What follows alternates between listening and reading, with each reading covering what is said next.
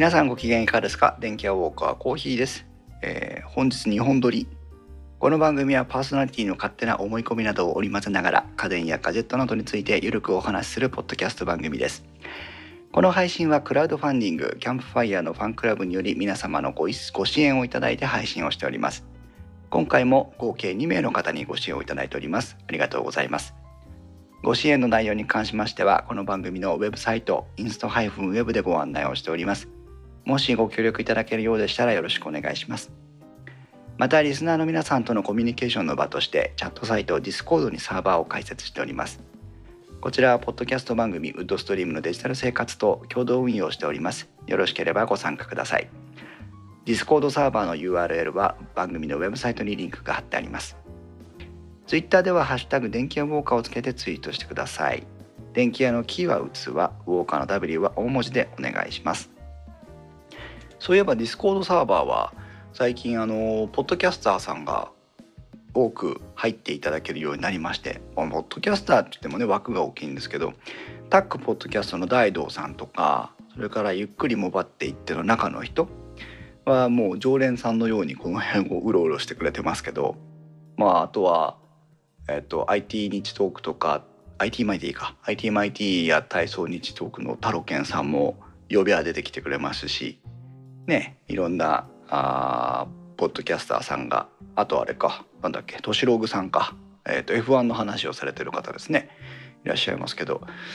結構このポッドキャスターさんとリスナーさんがごちゃごちゃに一つのとこで会話をするコミュニティっていうのは今まで私も想像できなかったので嬉しく思っております。あのドムメインの人読むだけの方相当量いますけどぜひ遠慮なくあの会話に参加していただければと思います。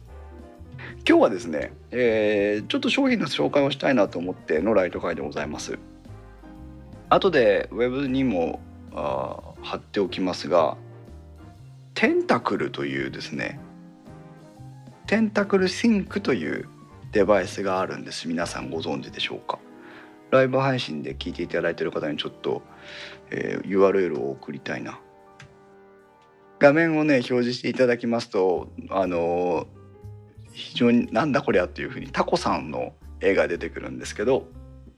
テンタクルって確か触手かなんかって意味ですよね。あのタコさん自体はオクトパスですけどこのテンタクルというのは、えー皆さん聞き慣れないタイムコードジェネレーターという、えーガジェットでございます。タイムコードねおそらくリスナーのさんの90割9分が必要としてない商品なんですけど。これをね使っててねあの実際にこのお盆休みの後半に、えー撮影のテストをあのこれを使った撮影テストをしてきたんですけど非常に便利だったんです。もう本当にこれはね最近あの手に入れたデバイスの中で私の編集を劇的に良くしてくれる魔法のデバイスで本当に手に入れてよかったなと思ったのがこれ。でタイムコードというものについてご説明をしていかないとこのものの意味がそもそもわからないと思うんですけどタイムコードというのは、えー、と音声とか映像に対して、えー、とその収録時間とか、えー録音している時間帯の時計にかかわらず、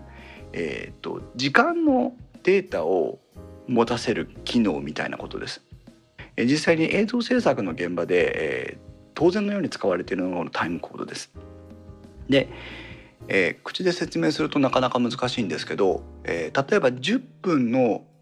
映像をビデオカメラやミラーレス一眼で撮影したとしますね。そうすると、えーそれはでまあ簡単に言えば1秒から10分までの間ずっとこうカウンターが動いていくと思います。それを目指してあの4分30秒ぐらいに面白い映像があったんだよねとか言って早送りしたり巻き戻ししたりしてあとは編集でね継ぎはぎしていくわけなんですけどもそれは、えー、と録音時間でしかないんですね。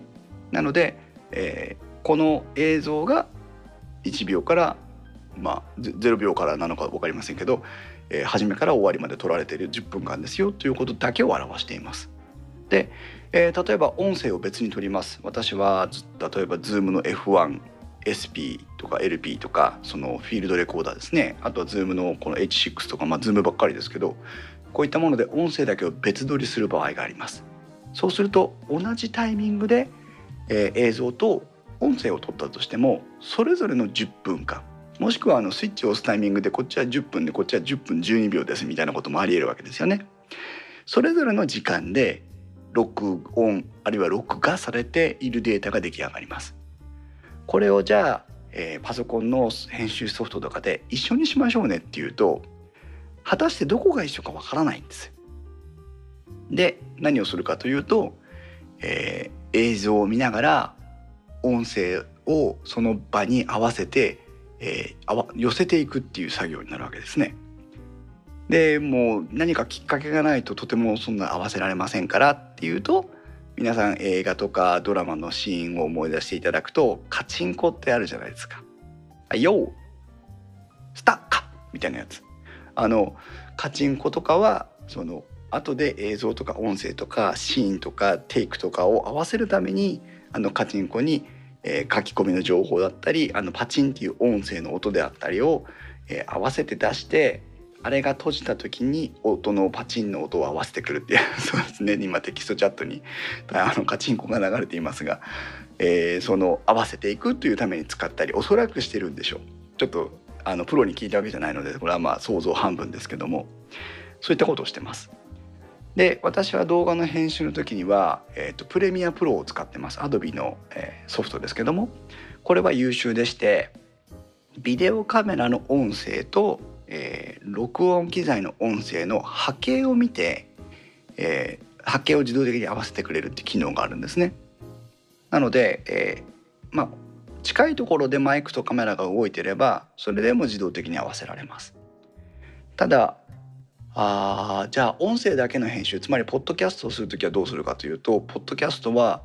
えーと、私の声と泰治君の声は同じ波形になりませんから合わせられないんですね。で何するかっていうと番組のスタートに「じゃあせーの」なんつって手叩いてみたりとか「じゃあカウントダウンしてね」って時計を見ながら「えー、3218時です」みたいなことをやったりとかさまざまな、苦労をして各ポッドキャスターも音声の頭を揃えてるということをしています。はい、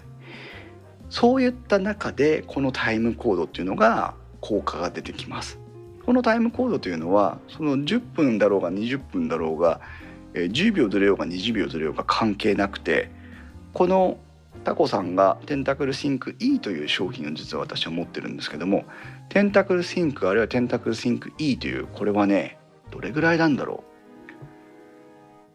ちょっと大きめの消しゴムぐらいのサイズです。あの本当にね小さいんですよ。適当なサイズが想像できないけどミントかなんか入ってるタブのケースぐらい。フリスクよりはちょっと太いかなっていうところでしょうか。これぐらいの、えー、機材にこれバッテリーを内蔵してましてでわずかにスイッチが1箇所とあとはイヤホンジャックが1箇所と USB-C のポートが1箇所ついてるだけあまあマイクもついてるんですけどっていう箱です1時間半ぐらい充電すると36時間ぐらい動きます。でこれが何をしているかと言いますと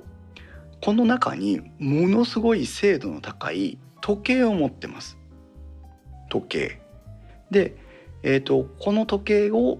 えー、それぞれの例えばテンタクルシンクは1個ではあまり役立たないんですけど2個3個と用意しておいて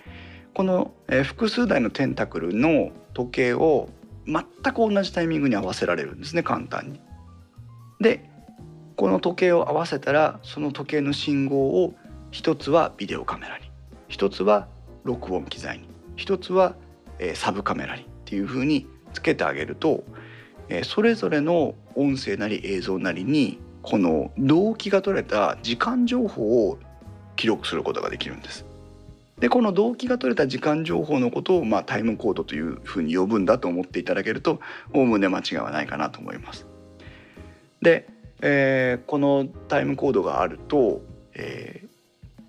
何分、まあ、実時間にしてね例えば13時5分に、えー、撮影をスタートしました。でも13時5分1秒にビデオカメラの録音ボタンを録画ボタンを押しえー、13分13時5分の15秒に、えー、レコーダーの録音ボタンを押し13分あ13時5分40秒にサブカメラの録画ボタンを押しっていうふうにしたとしても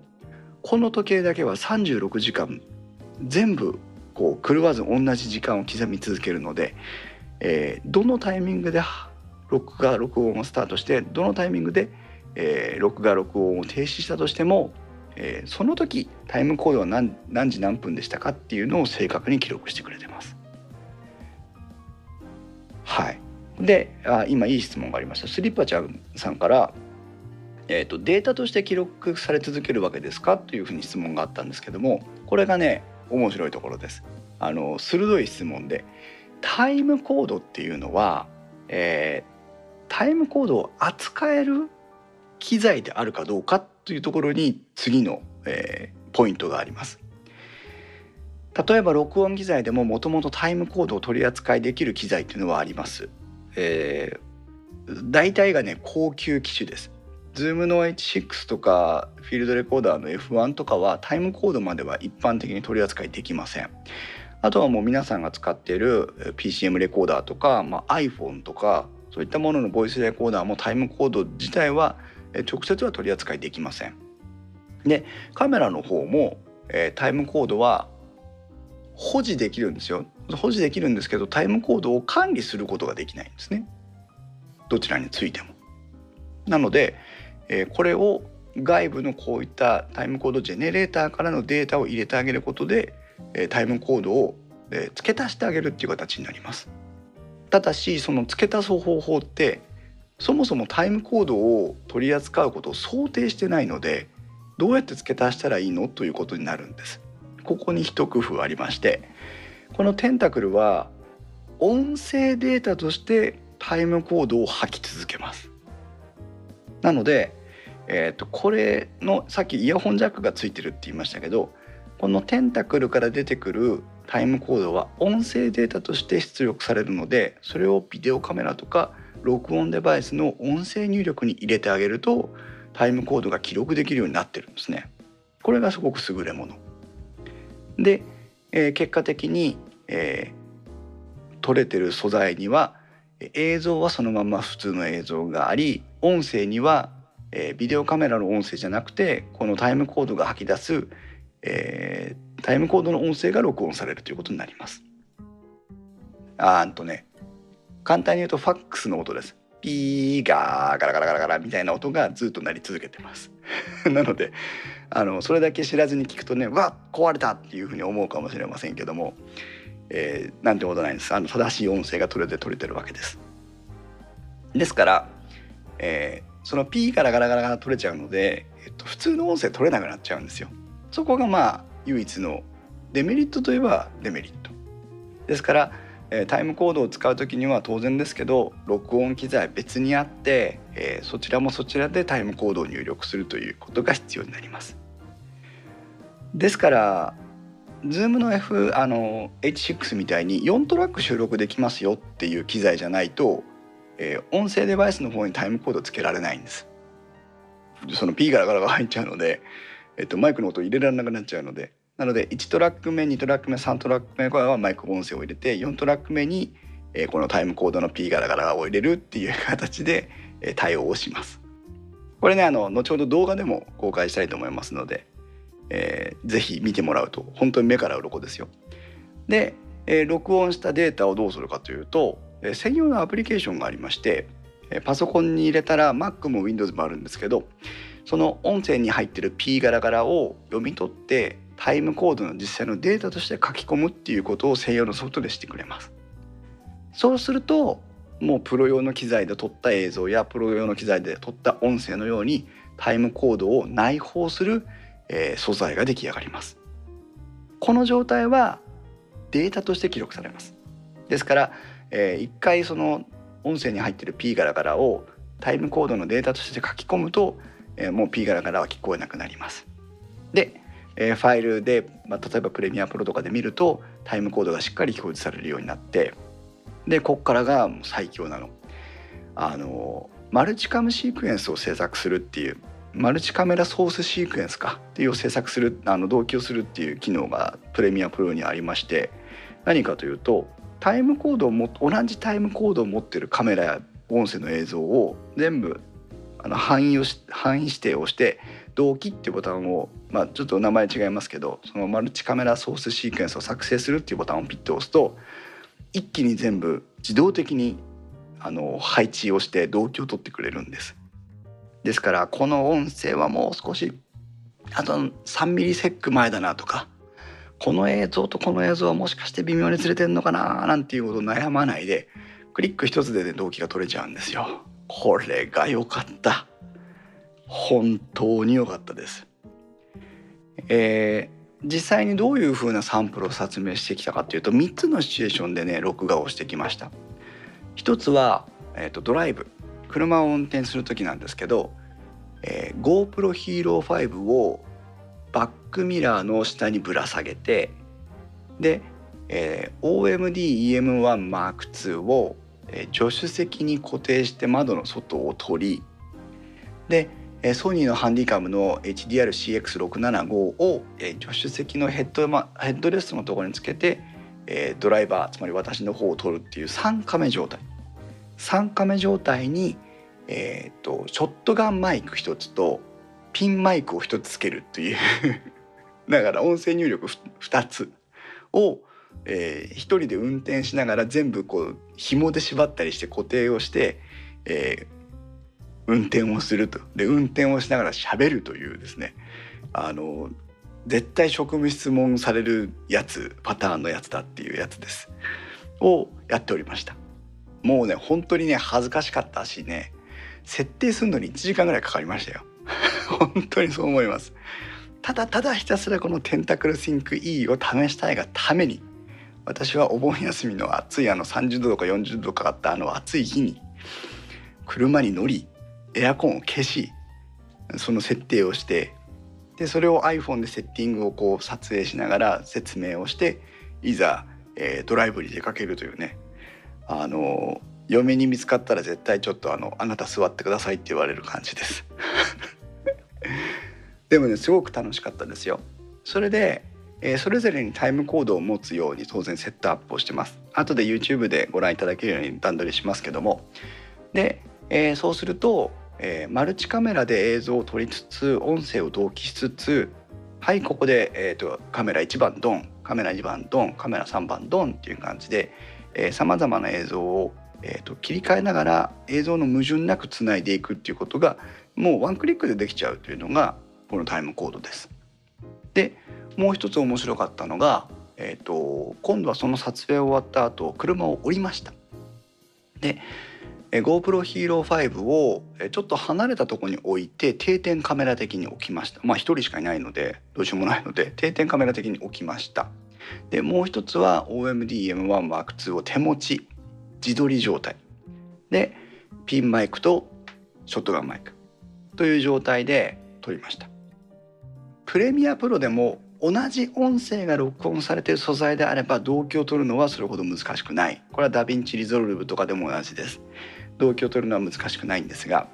同じ音声が取れてない時に動機を取るのは非常に難しいんですね。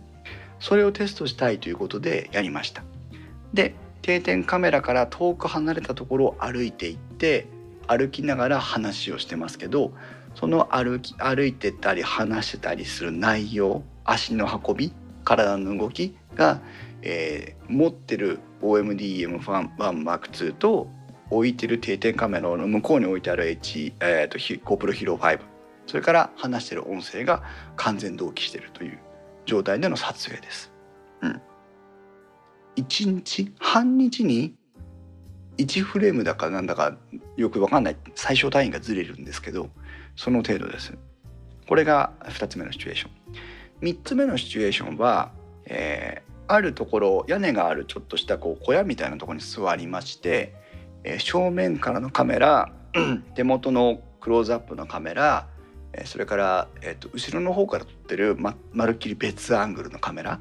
これも2人でこう話ができてればよかったんですけど1人しかいないんですけど、まあ、いわゆるインタビュー撮影みたいなものを想定して、えーとまあ、1回目2回目3回目で撮った場合どうなるか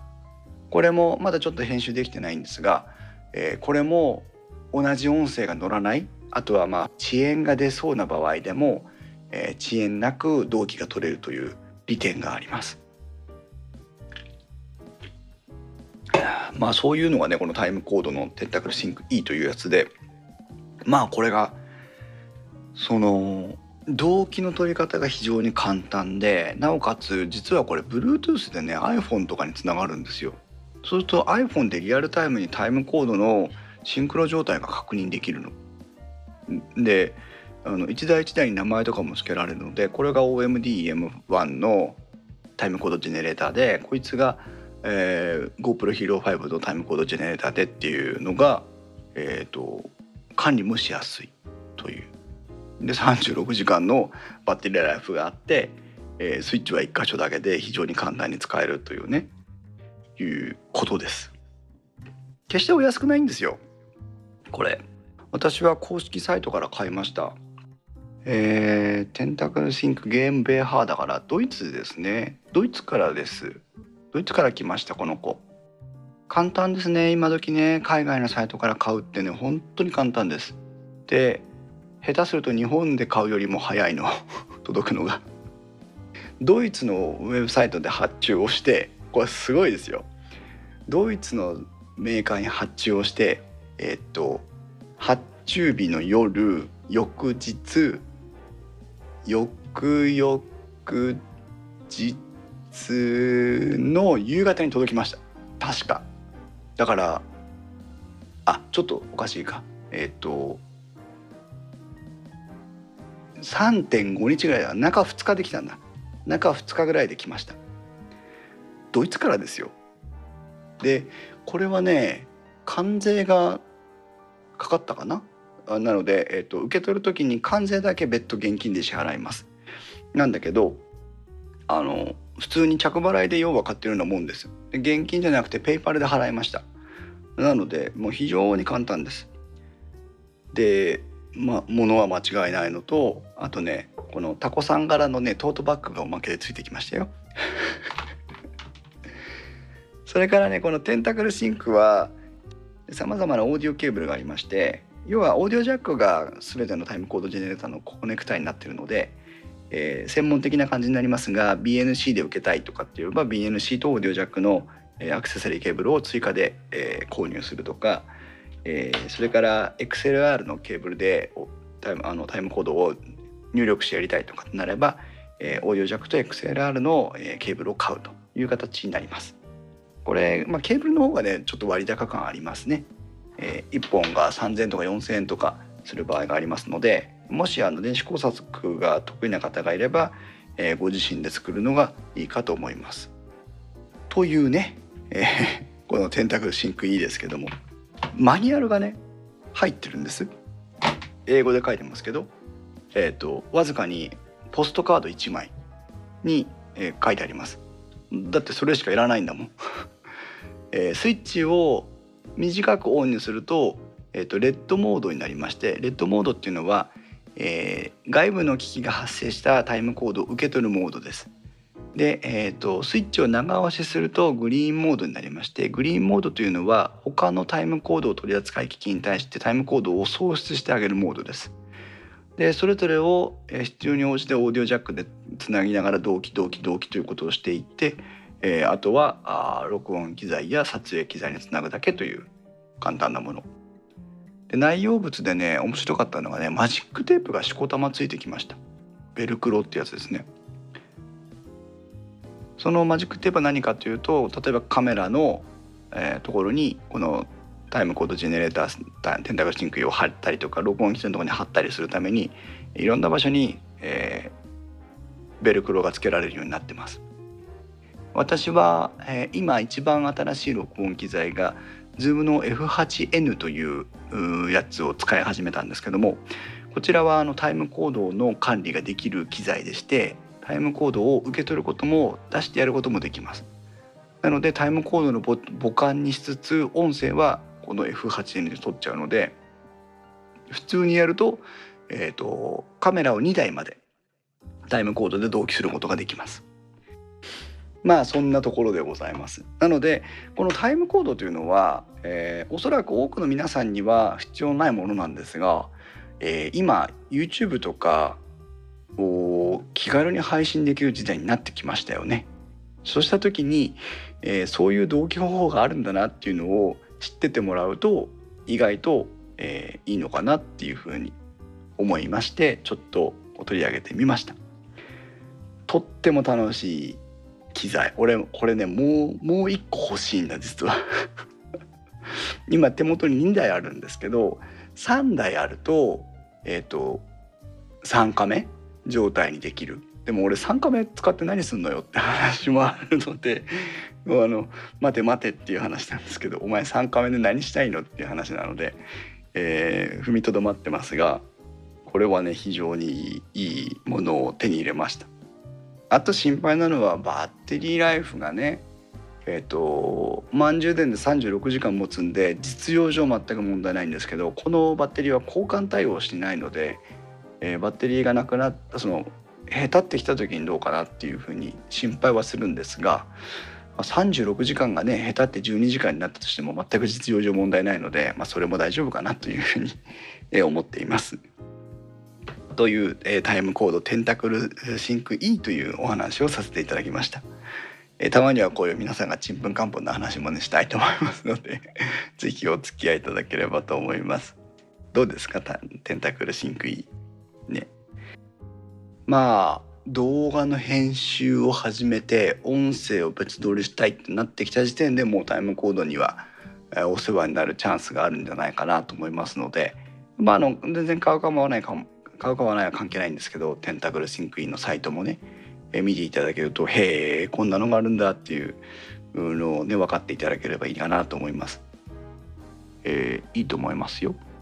ということでございました。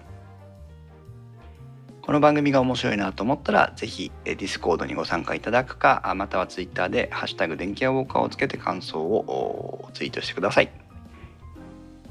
本日、えー、収録マラソン2本目でございました。それではまた皆さん次回の配信まで。さようなら。